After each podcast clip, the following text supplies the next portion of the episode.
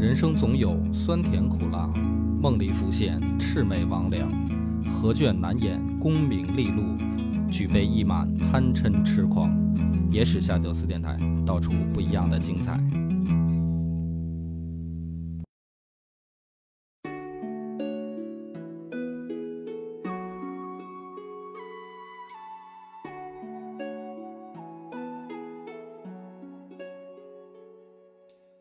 大家好，欢迎收听《野史下酒》，我是主播恶霸波。张小娘，先唠两句闲篇儿啊，嗯就是我们的付费节目呢要恢复更新了、嗯啊，之前一直没更呢。那之前是为什么断更呢？断更就是唐朝的那个断更呢，是因为后面这个内容有点儿难处理，嗯，然后我已经搞定了，就是接下来一期可能会大家会听的比较怎么说呢，比较 比较信息量比较大。嗯啊，我要一集讲完三个大的战役，在下一集，所以之前呢一直没整理好稿子，比较乱。然后《水浒》和《战国》呢也要开始继续更新了啊，嗯是因为张小娘同志呢不知道之前发生了什么，然后我已经开始 让他补补课啊，开始了解一下《水浒》和日本战国啊。所以这个续更的日子不远了啊！大家嗯不用老说我太监了啊，不嗯会太监的。这个挖完了的坑是会填的嗯啊。然后有的那个评论里面问会不会讲王阳明哈，会讲，已经录了一集了。但是王阳明呢，这个我打算多录一些再放出来啊，所以这个后面等于两三个坑要填啊，还有一个新的坑要挖。嗯就是唠两句闲篇儿吧，跟大家说一说这个后面的动向啊非常开心，非常期待。啊。那今天这一集呢，实际上是续着上一期聊出来的一个问题。我在上一集末尾呢，给你说了一个可能啊，就是说吕布有没有可能因为正义杀董卓，嗯对吧？但是我就我就说它就是一种可能，因为推测的成分占大多数。史书里可没有这个写法啊，没有说什么吕布为了正义这种事儿。那这一集呢，其实我就要问你一个问题，就是你觉得吕吕布这个放一边啊，嗯董卓到底是不是好人？就董卓到底是好人还是坏人？你觉得看完这个《三国演义》和听我讲完吕布以后，嗯，你琢磨这事儿？董卓，我觉得在那个乱世啊，肯定没法说用这种标签化的好人和坏人去评价一个人。啊，就是说，董卓他其实也是和曹操曹操有，呃，这种同样的这种性质，他其实是乱世奸雄。我感觉可以这样去评价。为什么要说他是个奸雄呢？为什么不是英雄呢？那你这个还是已经有了基础判断了吗？为什么要加个奸字儿呢？就是你看《演义》里面对董卓的评价，说他是个奸贼嘛，嗯，对？吧？但是其实我觉得他其实也是个英雄，他哦是个奸雄。他你要说贼，那个时候是吧？各个割据的这种霸主，其实有几个真心忠于汉室的呢？嗯，我觉得他其实大家心里的想法是一样的，就是谁做了谁没做，哦，是吧？那就是判断标准不是忠不忠于汉室，嗯，反正大部分人可能都不忠于汉室。对，那么判断标准是什么？就是这个人的好坏到底用什么来判断就是呃这么一问啊，啊突？然间有点懵。就是我觉得跟他做出来的事儿吧，哎你看，你看刘行为对不对？对对行为是好是坏？对，那那你就觉得董卓的行为是好人还是坏人呢？那不是个好人吧？挟天子令那个令诸侯啊，然后抛开你刚才说了，抛开汉室的问题嘛，就是大家其实心里都已经不把皇帝当皇帝了。抛开这一点呢，他是好人还是坏人呢？不是个好人吧？因为他杀了很多那个忠臣嘛，啊、就是就是一不高兴了，他可能就就杀滥杀人无辜。对对对啊，所以其实印象里面他是一个坏人，对吧？对。但是我觉得演义里面对董卓才能的刻画太少了，就是嗯没怎么说这个人的才能怎么样。嗯，但是我觉得他能够从西凉一路混到首都来，对，然后一定是有才能的对，而且领领能领导那么多的能人，啊。就是他肯定是有他的才能的。哦，那你觉得他混到首都来靠的是什么呢？你也看了演绎了，靠靠什么呢？你觉得是靠个人能力，还是人脉关系，还是什么呢？是一个是一个基础吧，就毕竟西凉之前就打下的这些基础，包括这个人，他其实还是一个挺果敢的人，就就我想干这个事儿我就干了，我也没有啊太，我这么说会被招骂，为什么会招骂？你觉得会？你觉得说错了是吗？就是我之前没有听过这样的观点，但是我心里是这么觉得的，因为好多人犹犹豫豫的是吧？就是什么我就是顾及面子，啊，但是我觉得董卓跟曹操都是那种特爽快的人，特飒利，啊，就想干啥就直接干了。没计后果。对，行，那我就问到这儿了啊。其实问你一个判断，然后呢，你就随着听董卓的事儿，我再问你，你的判断有没有变化？好吧，主要分两个部分讲，就是董卓的这个，一个是他的发家的过程，就是从他是一个呃小无名小卒开始，一直到他成为这个西凉的统帅进京，这是一个阶段。第二个部分就是讲他干了什么坏事儿，两个董卓是从无名小卒发家的。嗯，可以这么说。哦，啊，就是像你看武侠小说里边的这个，大部分武侠小说的主人公嘛，一出来是一个无名小卒，后来如何混成了大侠？爽爽文大男主的剧呃，本呢？其实是董卓的这个前半段故事是有这种爽文男主的感觉的，嗯所以我分这两个部分讲。我讲完这两个部分的时候呢，我会再问你这个问题，就是他到底是好人还是坏人，然后我就要解这个扣了。那今天的这个故事呢，就更简单了，比上一回还简单，全部都来源于《三国志》的董卓这个传记，啊，就是这一篇，啊，所以感兴趣的朋友，或者说想验证我说的对不对呢，你就去看这个《三国志·董卓传》，就比上回还简单。啊。上回是其实吕布加《董卓传》分析嘛，嗯。这回更简单了。董卓呢，大家都知道他是这个，就是陇西人。陇西是现在哪儿呢？其实就是甘肃。嗯陇西就现在甘肃。董卓是甘肃定西人，就如果按现在的出生地算的话，那搁在汉朝呢，肯定也算是老少边穷地区了，这个无疑。那么大家都注意到的是他的名字，却没有太注意他的字。汉朝人咱们都说字什么嘛，嗯是吧？曹操字孟德，刘备字玄德，啊，关羽字云长，都有个字嘛。嗯董卓字什么呢？字仲颖。哎，很多人就觉得啊，这个就是可能他爹给他瞎起的呗。就是是老二聪颖。啊，伯伯仲书记，反正这个仲字儿肯定是排老二呗。嗯颖字儿有没有什么讲究呢？其实是有的。什么讲究呢？他爹啊，一共有三个儿子，老大呢死得早，老二是董卓，老三就是他弟弟董明。嗯，董明字叔颖输赢啊，老二叫老二字仲颖，老三字叔颖。哎，老二老三都有个颖字儿，嗯为啥呢？他爹年轻的时候啊，在颍川当官儿。啊我给你讲过颍川是一个什么地儿了，对吧？嗯是一个士族聚集的地方。那么他爹给自己的两个儿子的字里面都带个影字儿，其实说明什么呢？说明这个董家呀，对氏族的这一种向往。这种向往是什么呢？其实他们知道自己不是氏族嘛，也知道自己在身份地位上跟人差得很远，但是对氏族实际上是表现出了一种想接近、想亲近的，嗯明白吧？就跟孔子给自己儿子起名字一样，他想往贵族那儿贴。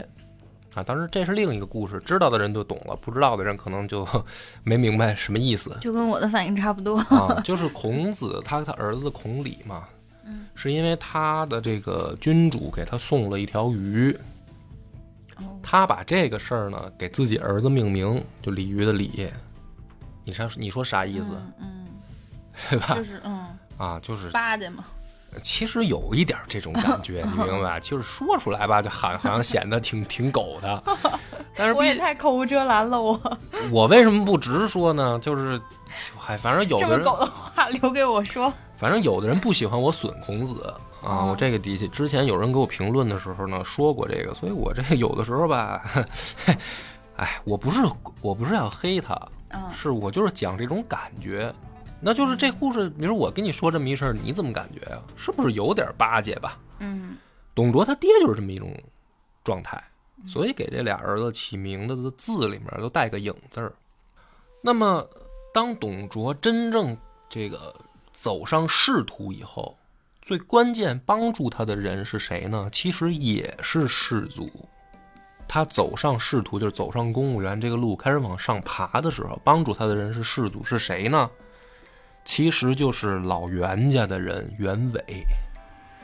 袁伟就是袁绍的叔叔嗯啊。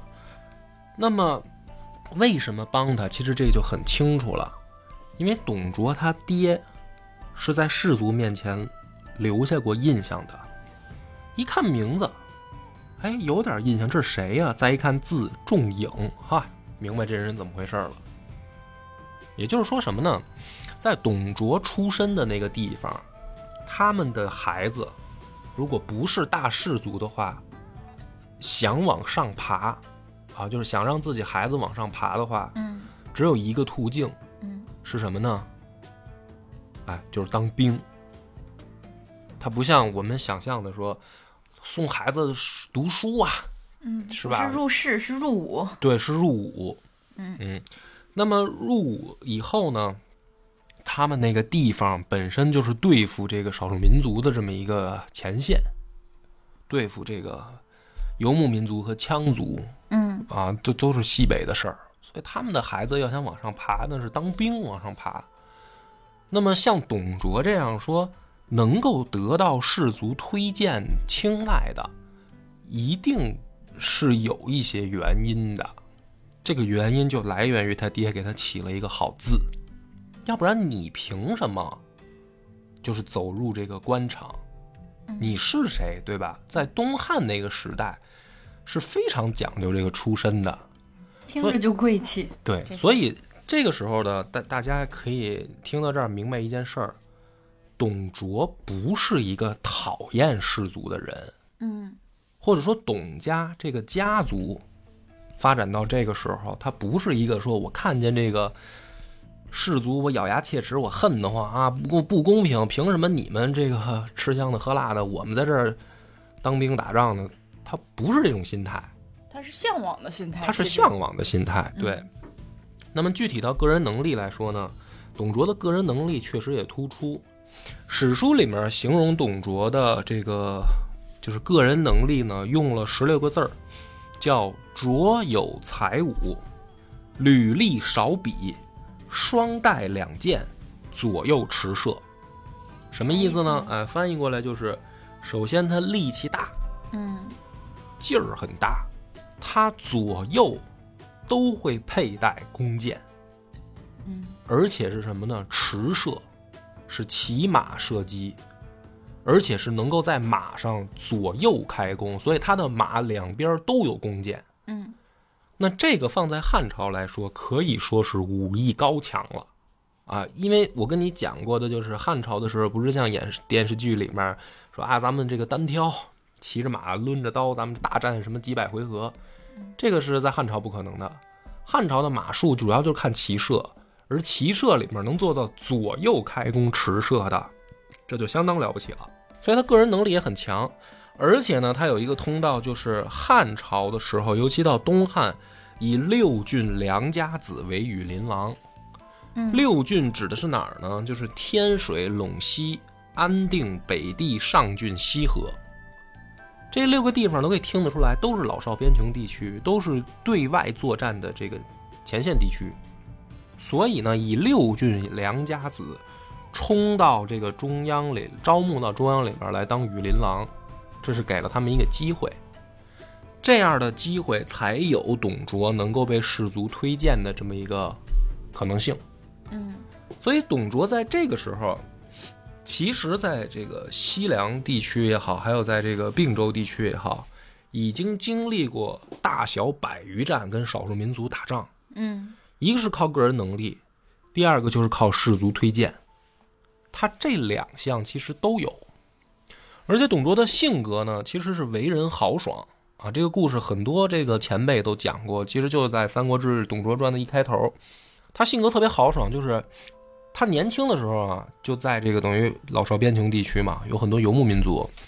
然后呢，他跟这些人交朋友，有些人就是说，哎，跟他关关系比较好啊，说到到你们家看看吧，吃吃饭，喝喝酒。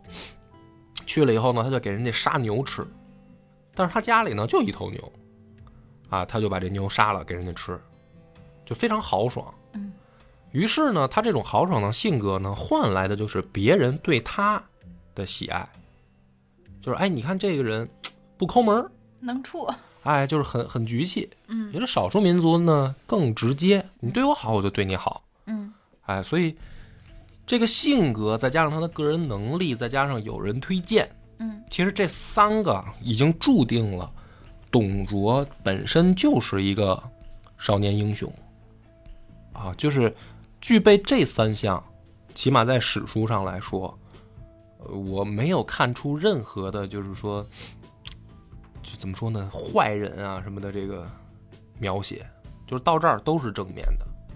那么到这儿以后呢，董卓接到了书信，谁写给他的呢？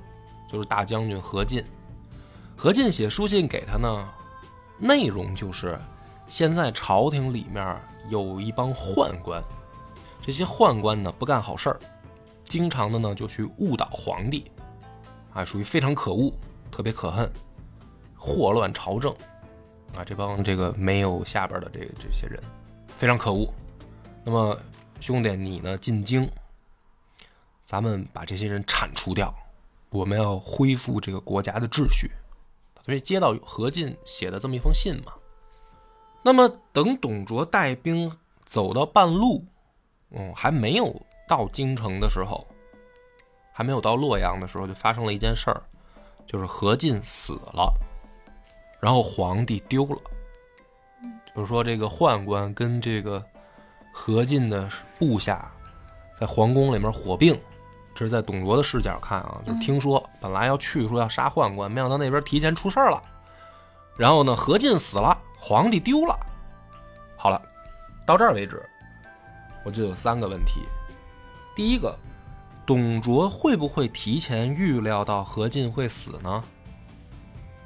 不会吧。嗯。好，第二个问题是，董卓会不会提前预料到皇帝会丢呢？也不会啊。不会。那好，第三个问题，从这儿截止到这儿为止，我问你，董卓像坏人吗？不会，他这儿其实是抱着一个进宫救驾的这样一个心态，对，是吧？对啊。去首都的，而且你别忘了，这是一个战斗英雄，他是为汉朝大小数百丈的一个个人能力很强的，从基层提拔上来的战斗英雄。嗯这个战斗英雄现在要去首都，那么好了，如果你是董卓，你现在眼前啊，嗯，就是首都洛阳了，你第一件事要干嘛？如果是你，如果是我的话，应该会先把这个首都给守住，然后再去找天子吧。第一个肯定是先找皇帝，嗯，这是没跑的，因为皇帝丢了，这是大事儿。在皇帝不在的情况下，你带带着部队进进城，你想干什么？哦，你这个不正常，你这思维。由此可见，其实我这种人在乎的根本就不是皇帝。对你那个反而不正常，皇帝不在了，你带着大军进城，你这能让你进去才鬼才有鬼了呢，对吧？所以这个董卓接下来发生的就是他在郊外找到了皇帝。那么他找到皇帝以后的第一反应应该是什么呢？就是找到皇帝了。如果是你，这个时候应该怎么办？把皇帝带回去呗。嗯，会交给别人吗？比如这个时候你找到皇帝了，那不能啊，我没有信得过的人啊。对，所以史书上董卓的第一个恶行，在史书里面记载就是他找到皇帝以后，说是等于把皇帝牢牢地把持在自己手里。但问题是什么呢？这个时候换一个角度来看，就是就像我问你一样，如果你是董卓，这个时候你找到皇帝，你会交给别人手里吗？我觉得正常人都不会，对吧？因为你们刚刚把皇帝弄丢，交给谁？也有问题。嗯，其实，嗯，不如我我看着，对吧？好了，那么进京以后，我刚才讲的这个董卓的等于发迹的阶段就完成了。这个时候，皇帝在他手里，不管他是以什么心态，他进城了。他进城以后，如果从这儿开始算，干的第一件坏事，后面我就只讲他的坏事啊，就是史书上认为他干的坏事。第一件坏事，他的弟弟董明联合着何进的部下吴旷，把何进的弟弟何苗给杀了。杀了以后，何进和何苗的部下就都跑来跟董卓了，这是第一件坏事。然后第二件坏事呢，是他让吕布杀了丁原，然后呢就把并州的部队给合并了。那么吕布其实是并州派系的，并州派系就是现在的山西，嗯啊，把山西的这这支部队又给合并了。那么，其实大家不知道的是，董卓的身份是并州刺史，就是他其实是并州的最高长官，他给吕布下命令，啊，从程序上来讲没什么问题，但是从这个命令的呵 这个好坏来讲呢，有的人就认为这是第二件坏事儿嘛。嗯好，第二件坏事儿，那我现在问你，干了这两件坏事儿以后，董卓是好人还是坏人？就干的事儿不体面呗，所以就是只能说他干的这两件事儿不好吧，嗯，是不是？不好。那么这里面有一个问题，不是君子之心。即便是何进、何苗死了，嗯丁原死了，嗯，他们手下的将官为什么要投？有没有想过这个问题？我现在问你，就是说这个问题你能不能解释得通？解释不通。其实《三国志》里面有这么一个答案，说董卓刚刚到洛阳的时候，手里有多少人呢？有三千人。这个人多不多呢？可以负责任的讲，肯定是不多，肯定是不如这个何进的部下和丁原的部下人多。那么这就更奇怪的一个问题就是，为什么何进也好，丁原也好，他们的手下还要投靠董卓呢？说董卓干了一件事儿，他不就三千人吗？嗯他每到晚上就把这三千人偷偷让他们解散，然后想办法自己出城。到白天的时候呢，再在城门口集合，再进城，然后再到晚上再解散，再出城，再到白天再集合，再进城，这么连续干了四五天，每天大家都看到董卓的军队从外面进城，嗯所以给城里边的人造成了一个错觉，就是董卓现在在城里面的人应该很多，但实际上呢，只有三千人。所以这个其实是《三国志》给出了一个答案：为什么杀了这个何何苗和丁原以后，他们的部下要投靠董卓？他们以为董卓人很多，嗯其实呢，人也不多。那其实这儿说明了一个问题：董卓好坏先放一边啊，你现在不是还是给不清楚答案吗？但是起码又说明一点，他很聪明，他很聪明，嗯他不是像大家想象那样的傻子。对。那么接下来呢，董卓又干了下一件坏事儿，他以天不下雨为借口，把司空刘宏给罢官了，然后自己呢当司空，没过多久呢又升官成太尉，这是下一个坏事儿。嗯再往下一个就是被，嗯，史书和士族摁在地上钉死了的一件坏事儿，就是他把皇帝废为弘农王，然后把这个废了的皇帝刘辩和何太后，就是何进的妹妹何太后给宰了，等于他把皇帝和太后给宰了，然后立了刘协当皇帝，这个就叫善行废立。嗯好，又讲了这个几件坏事了。那我现在再问你，董卓是好人还是坏人？从这儿看嗯就不是个好人了吧？这就是坏人了吧？定死了吧？嗯，定死了吗？对，因为他弑君嘛，篡逆弑君嘛。嗯，那就是坏人，铁定了吧？好，接下来再讲啊，杀了皇帝，啊，立了新君以后，他自己在这个梅屋盖了一个城堡，然后把很多宝贝、粮食拉到梅屋里屯居，自己呢，把自己封为相国，然后实行暂拜不明，见履上殿。嗯这个暂拜不明，见履上殿呢，在汉朝是一项特权，哎，是这个开国的时候萧何享享受的特权，嗯对吧？萧何就是丞相嘛，然后，萧何享受的成这个特权，他享受，具体是什么意思呢？暂拜不明呢，就是古人啊，汉朝的时候上朝，他会说，比如说跟皇帝说话，他应该说臣董卓啊，怎么怎么着，后面说事儿啊，比如说臣董卓想上厕所，陛下能不能恩准，是吧？他得报名。暂拜不明的意思呢，就是说陛下，臣想上厕所，他就可以不报名了嗯啊。这个在汉朝是一种特权，是皇帝对你的特殊待遇，你可以不报名字啊。而因为古人呢叫名是身份高的人去叫身份低的人，如果说比如说平辈儿或者以示尊重，应该叫字。你的字是啥呀？嗯，不告诉你。你自己 知道吗？那么剑履上殿是啥意思呢？这个就更好理解了，就是上朝的时候，他可以挎着剑不脱鞋。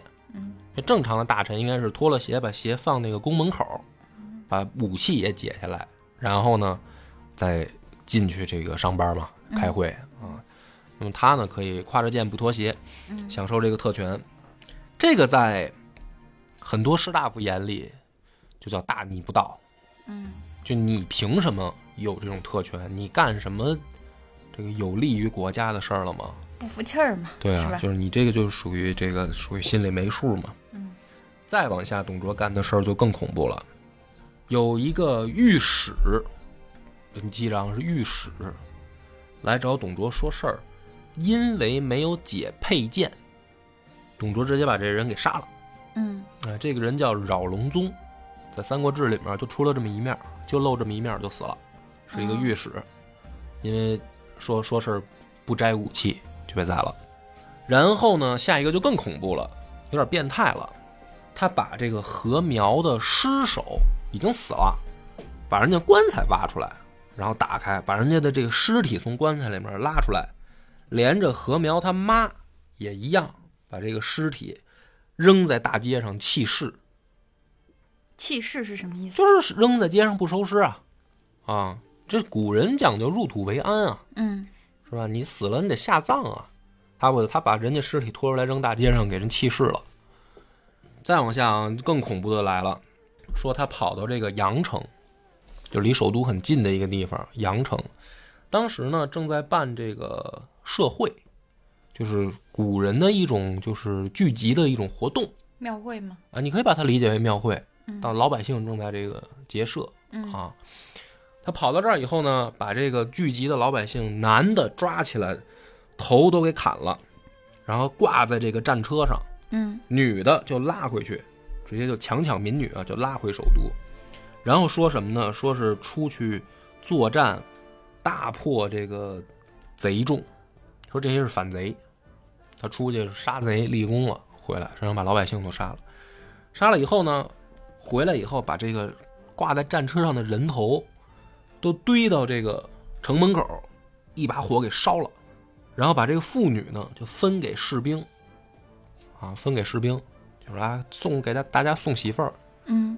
看上谁领回家，就把这这这不就等于把老百姓就这么给给分了。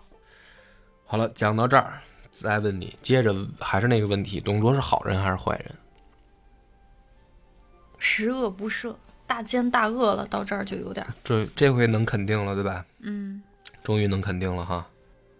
好，那么讲到这儿的时候，我觉得正常人都应该清楚了，是不是那个少年英雄已经变成了一个魔头，嗯对吧？嗯好，那么再往下讲，还有坏事，这还没完呢。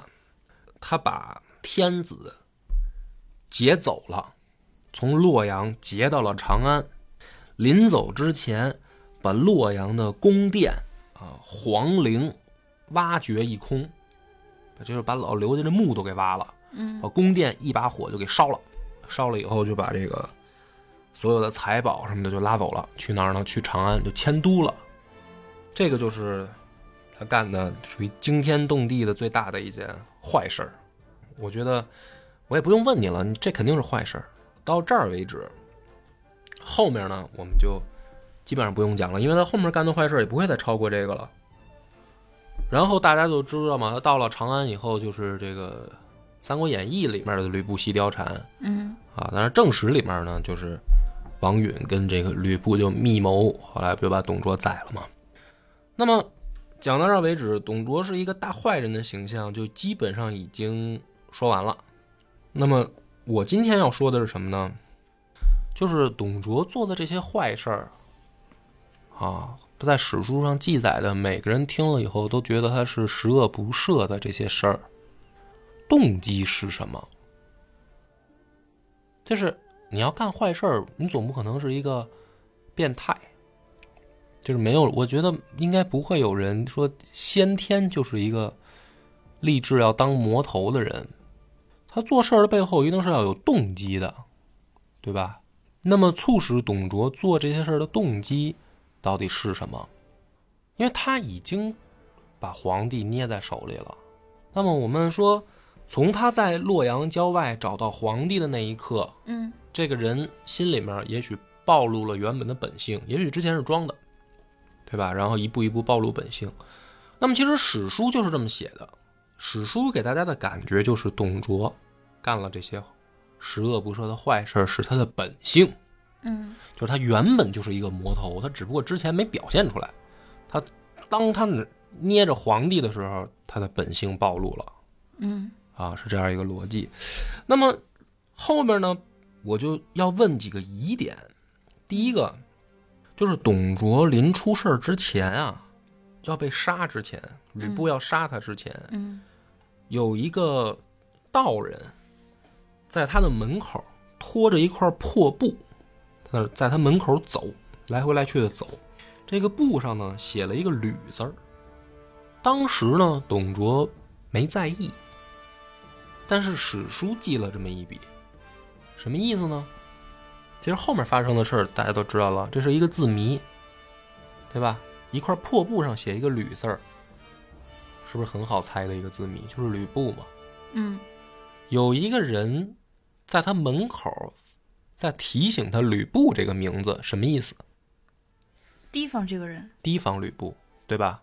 我天，我听这儿听得起一身鸡皮疙瘩。对，但是董卓不懂，董卓没有理解什么意思。他可能太过于信任吕布了吧？那么，请问这个人是如何知道吕布要动手的他不是个道士吗？啊、算出来的？你的意思是能掐会算？那也搞不好是消息走路了吧？好，那么消息走路的话，这个道人为什么要提醒董卓？为什么提醒还不明着提醒？为什么要用这种拐弯抹角的方式？那会不会是他怕他怕万一刺杀那个成功王允他们得势会被报复呢？那他这么做就不会被报复了吗？或者说，他要直接提醒董卓，也许这件事儿就不会发生了呢？董那还报复个屁啊！董卓直接告诉董卓，董老板有人要剁了你，名字我都告诉你，就是吕布，跟他联合的是谁？你查，一定能查出来。你把吕布逮过来问，一定能问出来。那你要是这消息那个道士去提醒董卓，这个消息如果走漏的话，人家就取消行动了呀，死无对证了呀。哦，你是这么想的。嗯 OK，你这样呢也能说得通这个事儿。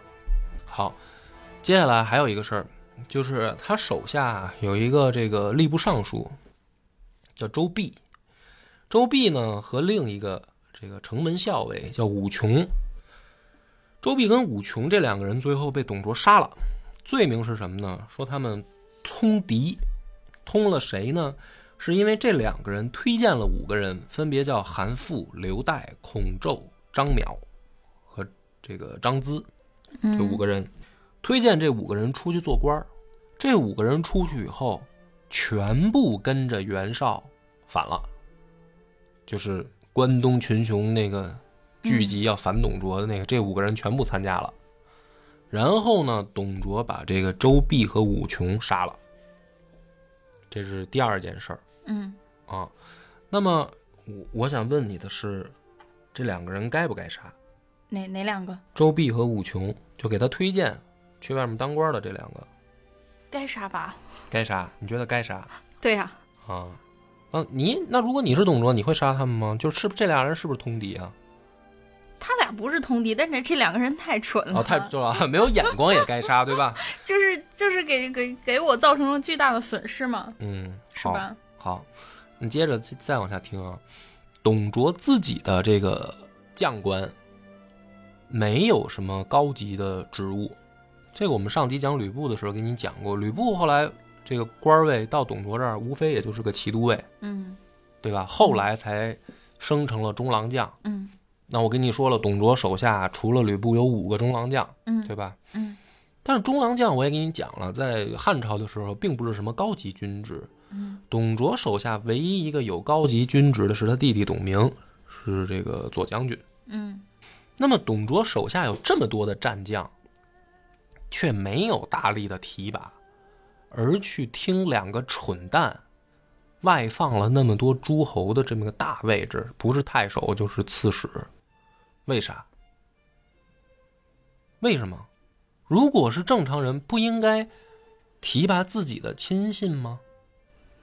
难道是因为他底手底下缺文官，哦，那么就是说他手下都是莽夫，对吧？然后没有什么这个高级导师，这种嗯什么博士生导师，他没办法，嗯，所以他手下是一帮傻子。是吗？那我就是现在把这故事一点点给你解释啊，就是你这只挖坑不填坑呀！不是你先往下听啊，嗯，然后呢，最后了啊，最后一个问题，也是一个疑点，董卓死的时候死相很惨，也被弃市了，就是扔在大街上没人收尸，嗯。然后看尸体的这个人，就在董卓的这个肚肚脐儿上放插了一根蜡烛，因为他他是白天黑夜都要看着嘛，嗯。然后他就插了根蜡烛在肚子上，但是这个这蜡烛烧着，它就烧烧人油了，相当于那尸体腐烂嘛，就尸油出来，这蜡烛就烧了，相当于最后呢，烧到什么程度呢？就是每天就这么点着，董卓最后就是烧的剩一堆渣儿了，烧了剩一堆渣儿，这个时候有一个人哭了。啊，而且呢，这个当着王允的面叹气，这个人是谁呢？是蔡邕。蔡邕啊，就蔡文姬他爹，当时的大名士蔡邕，哭了，而且叹气，导致的结果是什么呢？王允严厉指责了蔡邕，就是说你呀、也是这个汉臣，家里面也是受汉禄，现在这个魔头死了，你又哭又叹气的，你什么意思？政治立场有问题。对吧？你立场有问题，然后就把蔡邕杀了。蔡邕就这么就死了，被王允杀了。那么，这个呢，最有意思的就是下面这段记载，就是裴松之啊，等于给《三国志》做注的裴松之，在底下呢，实在忍不住了，就跳出来分析了一段。裴松之认为呢，蔡邕虽然是被董卓亲任，就是提拔上来的，但是呢，应该不是董卓的党羽才对。那么蔡邕的哭和叹气，陈裴松之认为是，只不过是从一个正常人的良心来讲，觉得这个下场太惨，他应该不是说真的去觉得董卓是什么好人才去叹气。是觉得他罚的有点太重了吗？是觉得他下场太惨呗，因为他这个人对自己很好，然后下场这么惨，作为一个受过高等教育的人，蔡邕一大名士，哎，叹口气，下场太惨。这是裴松之在呃底下实在忍不住了，跳出来分析了一句，而且接着说什么呢？说记载这个事儿的，因为这一段是裴松之抓上来放在三《三国志》里面的。那么说记载这个事儿的人呢，还写了说王允啊，就骂这个蔡邕，跟别人，因为别人会来劝说蔡邕是大名士啊，嗯很有很有这个怎么说呢，学问，才高八斗，你不能杀他呀。嗯然后王允就说了一句话，说当年啊汉武帝就是一念之人，没有杀了司马迁儿，导致这个司马迁儿呢在历史上胡说八道，就不往好了记汉武帝。说你看这就一念之人，说现在这个蔡邕就是这种情况，我们不能这个一念之人留他，这种人留下来就会在历史上乱写，所以我要杀了他。那裴松之呢就在下面就是说，说你看这个记载的就不对，说王允啊，他就算讨厌蔡邕，他怎么能说汉武帝不杀司马迁儿是一个一念之人的错误呢？是司马迁儿怎么能不杀司马迁儿？这怎么能是错误呢？王允绝对说不出来这种话，所以呢，裴松之认为这佐证了这段记录不真。讲到这儿的时候，其实我已经把董卓的恶事儿跟疑点我都凑齐了，我给你讲完了。你给我解释一下，你试着给我解释一下，如果董卓是你刚才想你你刚才已经说了，说十恶不赦了，对吧？为什么快死的时候有人提醒他？为什么不提拔自己的亲信？为什么董卓死了以后还有蔡邕这样的大名士哭？一个十恶不赦的人，怎么会出现这种情况？他死不是应该大家拍手称快吗？同样是一篇传记里面，顺着前面的逻辑读到后面，你就会感觉好像哪儿不对劲，嗯好像哪儿不对劲，有点说不通。那么，我再问你，董卓到底是不是正义的？如果我们现在假想一下，我不问你了啊。如果我现在愣跟你说，就是史书呢，肯定都是胜利者书写的，对吧？嗯董卓最后毕竟失败了，所以呢，可能是古人故意要去把它往坏了写。嗯那么，如果董卓是正义的，嗯一个正义的人，为什么要干出那些十恶不赦的事儿呢？有没有什么合理的动机和解释呢？嗯，我大概想到三个点吧，嗯，请讲。就是一个是，就是可能我的思维比较习惯去把所有的问题量化哈。嗯我觉得抛开是抛开就是胜者去诋毁败者这个因素嗯来讲，我觉得董卓他就是每一个人他肯定都是复杂的，就是他有好的有坏的品质，嗯然后但是董卓他可能是坏的那个品质比好的那个品质要多一点。嗯，比如说我们三七开是吧？嗯有少年英雄的那一部分，你不用这么笼统，我就还是咱们具体细节我来说吧，因为一个一个坏事儿我都跟你讲了啊。嗯我先从轻的来吧，就是他免别人的官儿，自己升自己的官儿，这件事儿有没有什么合理的解释？就一天不下雨就把司空给免了，然后自己代职，然后又自己当太尉，后来一直当相国，那这部分肯定是他自私的部分呀。自私的部分，这是没有办法正当和合理化的了。对，啊，那我问你，何进是什么职位呢？大将军，对吧？某种意义上来说是军职的顶头最高了。嗯那董卓现在也控制了皇帝，为什么不能当太尉？有政敌反对啊。就是你要把持朝政，你怎么着也得有个身份吧，嗯，就是正常的职位吧。那我我想接替何进啊，嗯就如果我是董卓的话，我已经把他的部下都收了。嗯我并了他的军队，对吧？我要继续控制这帮人，我的职位是不是也得往上走一走啊？嗯，我如果继续当我的这个并州刺史，我能不能镇得住这帮人呢？那镇不住啊。但是镇不住的情况是什么呢？这帮人可是军人，镇不住这帮人的情况会是什么？兵变啊。对，所以必须要自己往上走，嗯往上提拔，要给这些人希望，要让他们知道你们跟了一个好大哥，对吧？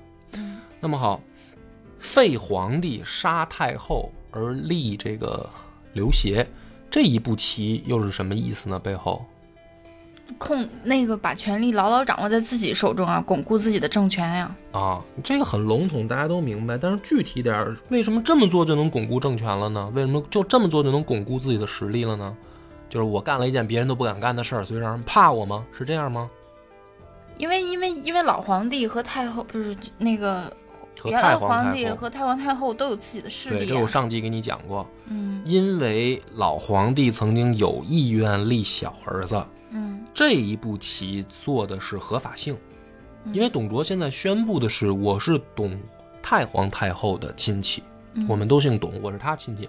虽然这件事儿啊是假的，嗯但是我说他是，我就有自己的合法性。我的合法性就来源于我继承了的是老皇帝的遗愿，所以我要废现在的皇帝，我要立新君，嗯这是合法性。它背后的动机并不是因为董卓是一个变态，或者说他要做一些让人害怕的事儿，嗯他动机都要有自己的合理性。鞭尸的事儿顺便也就解释了，为什么要发何苗的官和何阳何苗他妈的这个尸体扔到大街上弃尸呢？就是因为这是上一代外戚，对吧？他们是老何家的这个人，他们干了坏事儿，我现在代表的是太皇太后这个复仇，这个是他背后的动机，这个是所谓的合理性。震慑族。嗯，那为什么要杀老百姓呢？这个事儿有没有什么合理性呢？想不出来了吧？应该没有了吧？嗯，我觉得他这儿就有点那个，用现在的想法就是犯罪心理学那种 就是变态变态。啊，没有动机了，对吧？嗯找不到了。其实也有，我告诉你，因为他不但之前收收并了很多何进的部下和丁原的部下，比如像吕布这些人，就原来都是丁原的部下。然后他手里也有自己从西凉带来的部下，这些人合一块儿，还有不断的有新人在加入他。那么，怎么让这些人跟自己绑在一架战车上呢？你们手上必须都沾血，哎呀，就是像大家看过那个《水浒》里面林冲上山的时候，王伦给他提的要求吗？你上山好好可以，你要纳投名状。董卓的这次行为，其实背后的动机就是这个。我知道我现在干的是一件危险的事儿，我虽然有他自己的道理，就是我所谓的老皇帝的遗愿，我要让他合理化，但是这件事还是很危险，因为这些士族他们的心里面怎么想的，我不明白。我为什么不提拔自己的将官？我要让什么这个周必、武琼来给我提人儿，我去给他们一下就封官呢？我是在向士族示好的。像蔡邕这些人，其实包括王允，你们能在朝中当官，是因为我想跟你们共治天下。所以我自己的将官，我并没有大力提拔，我是给把这些位置都让给士族的。那么你们愿不愿意呢？愿意的人跟我一块儿手上沾血。那么这个就是他背后的逻辑。那么我再甚至恶意的揣测一下，去这个阳城杀老百姓的，真的都是西凉军吗？我觉得不一定。嗯这里面也许就有什么曹操、吕布这样的人，嗯跟着董卓一块儿去动手，平白无故的为什么要杀老百姓啊？那么讲到这儿了之后呢，你可以发现，董卓那最后迁都这个事儿就更明显了。其实大家都知道，你们心里我心里没皇帝，你们心里有皇帝吗？你们心里也没有。你们心里如果有皇帝，我迁都以后，你们应该追着到长安来找我，对吧？但董卓迁都，他其实心里知道，我从洛阳一走，给你留一座空城，你们这帮关东群雄就会开始自相残杀，因为你们心里也没有皇帝，你们当中的个别人没少受我好处，甚至你们当中的个别人手上也沾着血呢。所以我迁都，我走我的，实际上就是什么呢？我知道你们根本就不在乎皇帝在我手里。如果这个推测正确的话，那么也就是说，董卓虽然不是什么好人，但反对他的那些人也未必是什么好人。这个逻辑就能成立了。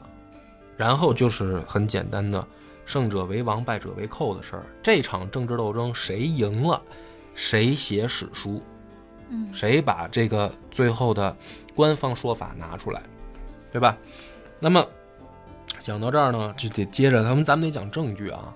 讲证据，这个推论对不对呢？首先我们看袁氏兄弟怎么做的，他们心里有皇帝吗？没有。袁绍想等着董卓迁都以后，想的是，甚至是在迁都之前，袁绍想的是另立，他想立的是刘焉。说你看这个皇帝是董卓立的，咱们也立一皇帝，对吧？你董卓是什么人？你是西凉的一个军军阀啊。你不是什么士族，那我们可不可以立一个皇帝？这是袁绍想的。袁术后来想的那就更明显了。袁术竟然敢自己称帝，对吧？那袁氏兄弟他们又比董卓强到哪儿去呢？所以，其实这个游戏或者说这个历史讲到这儿的时候，有有一个很清楚的这个线，就是。董卓干这些事儿，不是因为他心理变态和傻，恰恰是因为，其实东汉前面历任的这个权臣都是这么干的。要不东汉的那个后面那些皇帝怎么都好多都是小孩呢？对吧？因为他们但凡手里捏着皇帝以后，他们都这么干，甚至还有人把皇帝都毒死了呢。所以董卓到这儿干这些事儿，并不一定代表他有多变态或者多邪恶，他只不过是认为我好不容易走到这一步了，我可以尝试着也当一回外戚，当一回权臣过过瘾。可是他没想到的是，世家大族会这么的反感他。这些反感他的人，并不一定是好人。嗯，真正的好人，我觉得啊，是像蔡邕那样的，就是你对我虽然挺好，嗯，我心里可能并不赞同你的做法，但是当看到你的下场这么凄惨的时候，我也忍不住叹口气。嗯，但是更多的士族，他们选择的是什么呢？这盘游戏，老子们不玩了，就是宫廷内的事儿解决不了，那咱们去战场上见。所以，我其实往下讲的这个证据在哪儿呢？其实证据也很明显，《三国演义》里面说的是十八路诸侯讨董卓。你看电视剧的时候看到了有十八路诸侯讨董卓，可是《三国志》里面真实情况是呢，十路诸侯讨董卓，跟历史的不一样。很多人呢读不懂，就是觉得说。十八路诸侯和十路诸侯又有什么区别呢？没有什么区别，无非就是人多人少嘛，对吧？这个里面有学问，有很大的区别。我念一段《三国演义》的原文啊，再来对比《三国志》给你解释。《三国演义》记载这段是这样写的：说时袁绍得操矫诏，乃聚麾下文武，引兵三万，离渤海来与曹操会盟。操作檄文以达诸郡。檄文曰：“操等仅以大义布告天下，董卓欺天罔地，灭国弑君，秽乱宫禁，残害生灵，狼戾不仁，罪恶冲击。今奉天子密诏，大集义兵，誓欲扫清华夏，剿戮群凶，望兴义师，共谢公愤，扶持王室，拯救黎明。檄文到日，可速奉行。”檄操发檄文去后，各镇诸侯皆起兵响应。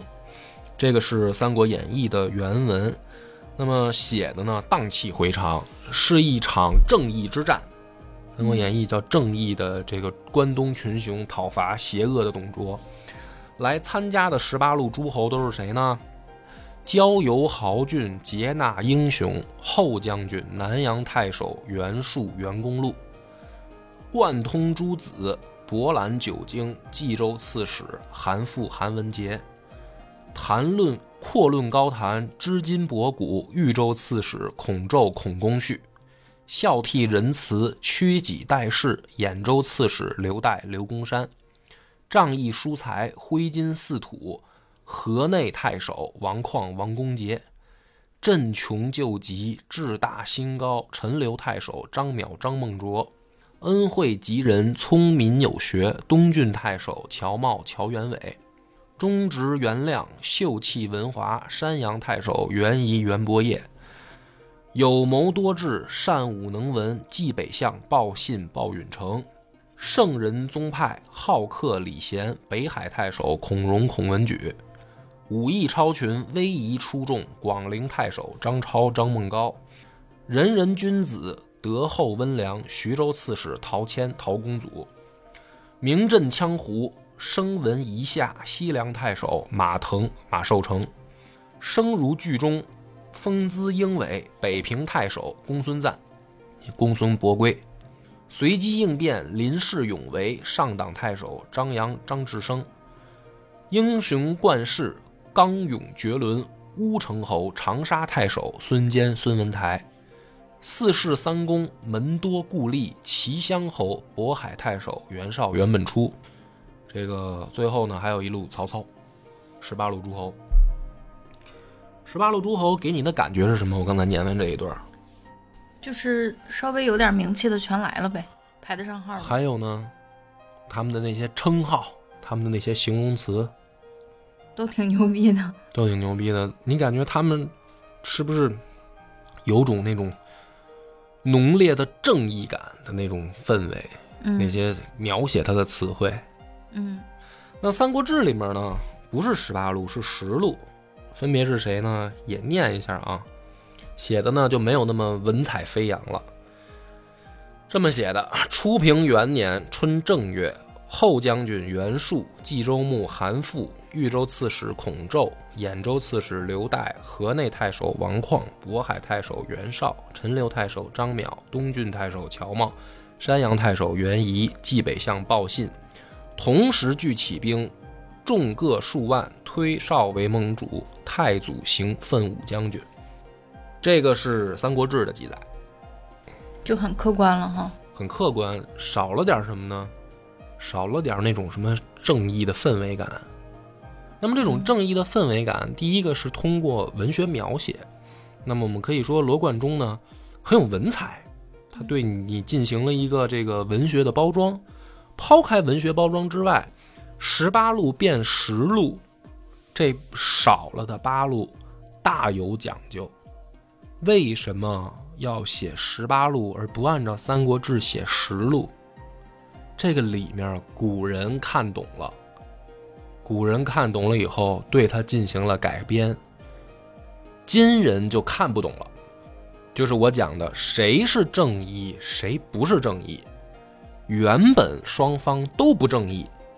但把十路写成十八路，这事儿就变得正义了。不光是文采上的，给你的氛围感觉正义了，多了这八路，这事儿就变得正义了。为什么？我们来讲讲多出来的八路是哪八路？原本里历史里边不记载的，却在演义当中加的是谁呢？首先啊，这个曹操和孙坚这个两个人不够格。他俩不够格称为一方诸侯，为啥呢？第一个，地盘不够大，人数不够多，就这两个人是不够格称为诸侯的。那为什么要加到演义里面给他俩也算呢？呃，因为这是第一次啊，魏、蜀、吴三国的创业者聚齐了，刘备也在这支队伍里。就这次关东群雄聚会，刘备也在。嗯，所以呢，从文学角度上来讲，主人公必须都得在场，就曹操、孙坚、刘备都得在场。但刘备确实你不能把他算成一路诸侯了，就你想给他脸上贴金，虽然他是第一主角，但是在这个上面你实在没办法写他是一路诸侯。嗯，所以在里面疯狂的给刘备加戏。我最早看《三国演义》，看的第一次热血沸腾的就是。温酒斩华雄和三英战吕布，嗯，对吧？就是在这一次关东群雄聚会的时候，最露脸的却是这哥仨。但是很不好意思的告诉大家，这个都是《三国演义》的假的，嗯，就没有这个事儿，就没有这个事儿。所以曹操跟孙坚这两个我解释清楚了。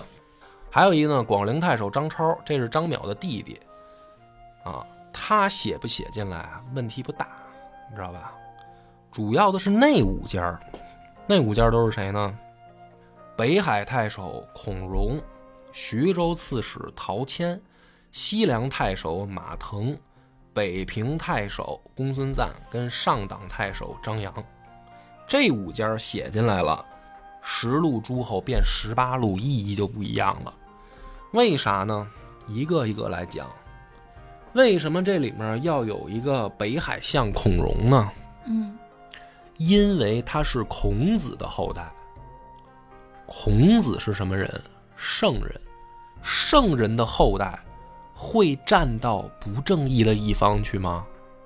不会。圣人的后代一定是站到正义的一方的。嗯所以群雄聚会的时候，必须得有一个孔子的后代，咱们就显得正义了。今人读不懂，古人一读就读懂了。剩下的西凉太守马腾、北平太守公孙瓒、上党太守张扬，这三个人这个时候是根本来不了的。为啥呢？都在打仗，打的是谁呢？外人。西凉这时候还没归顺朝廷呢，马腾这时候自己就是反贼，嗯在联合羌胡，明白吧？北平太守打的是北边的匈奴人，本来他也有防守任务。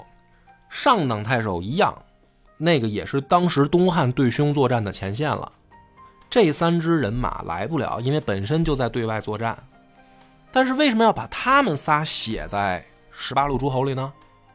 因为这三支人马有一个共同特点，他们都是边防正规军。如果没有他们三路人马，那就是一帮民兵造反了，一帮民民兵要跟朝廷正规军打仗，就显得没那么正义了。如果是国家的正规军对正规军，这件事儿就名正言顺了。还有一个人陶谦，陶谦这个人就更有意思了，他是少数的向着董卓的，就是他是董卓提拔的，并且在期间是向董卓示好的，而且陶谦没有参加关东群雄会盟。但《三国演义》里面却刻意要把陶谦也写进来，为什么呢？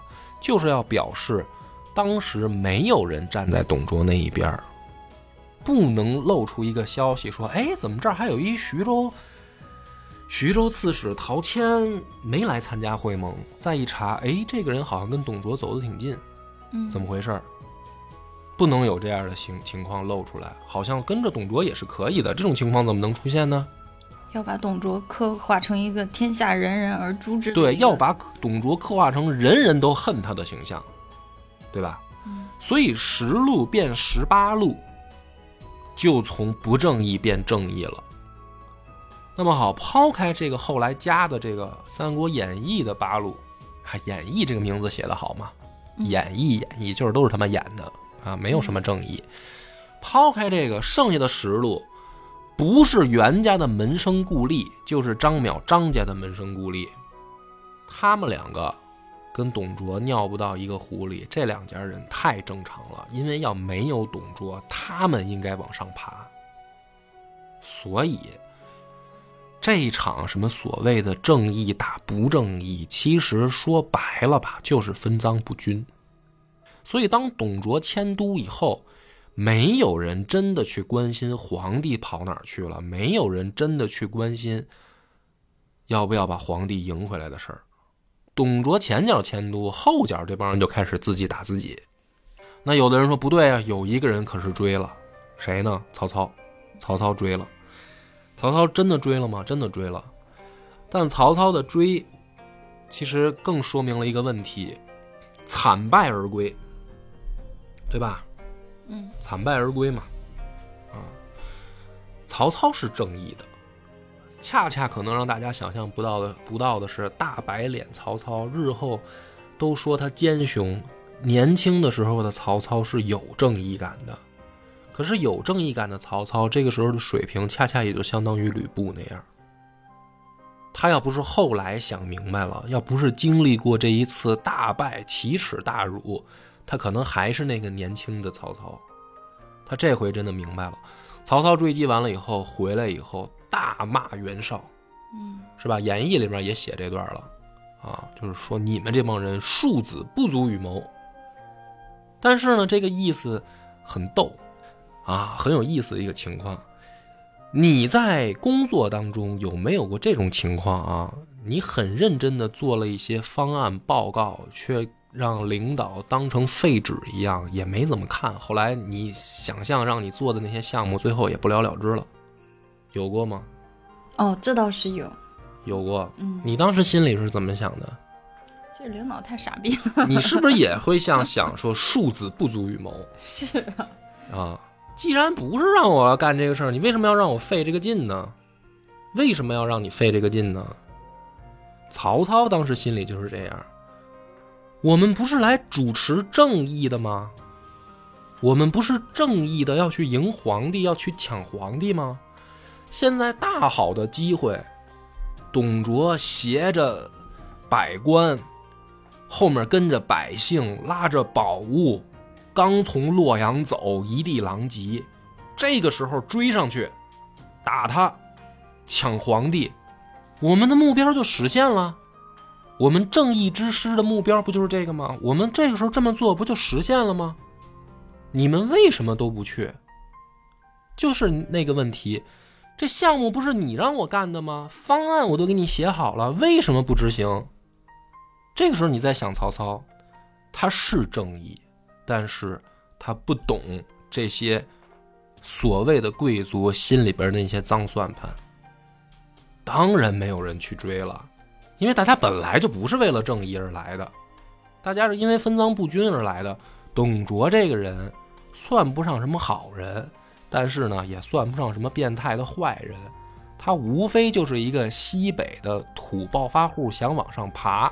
但是我们这些士族恰恰接受不了的，就是原来我们呼来喝去的狗，现在想站在我们头上。所以你曹操懂个屁！你想追，你去追去吧，你让人打了，你活该。嗯，这才是董卓是不是好人，以及关东群雄又是什么一帮人的真相嘛？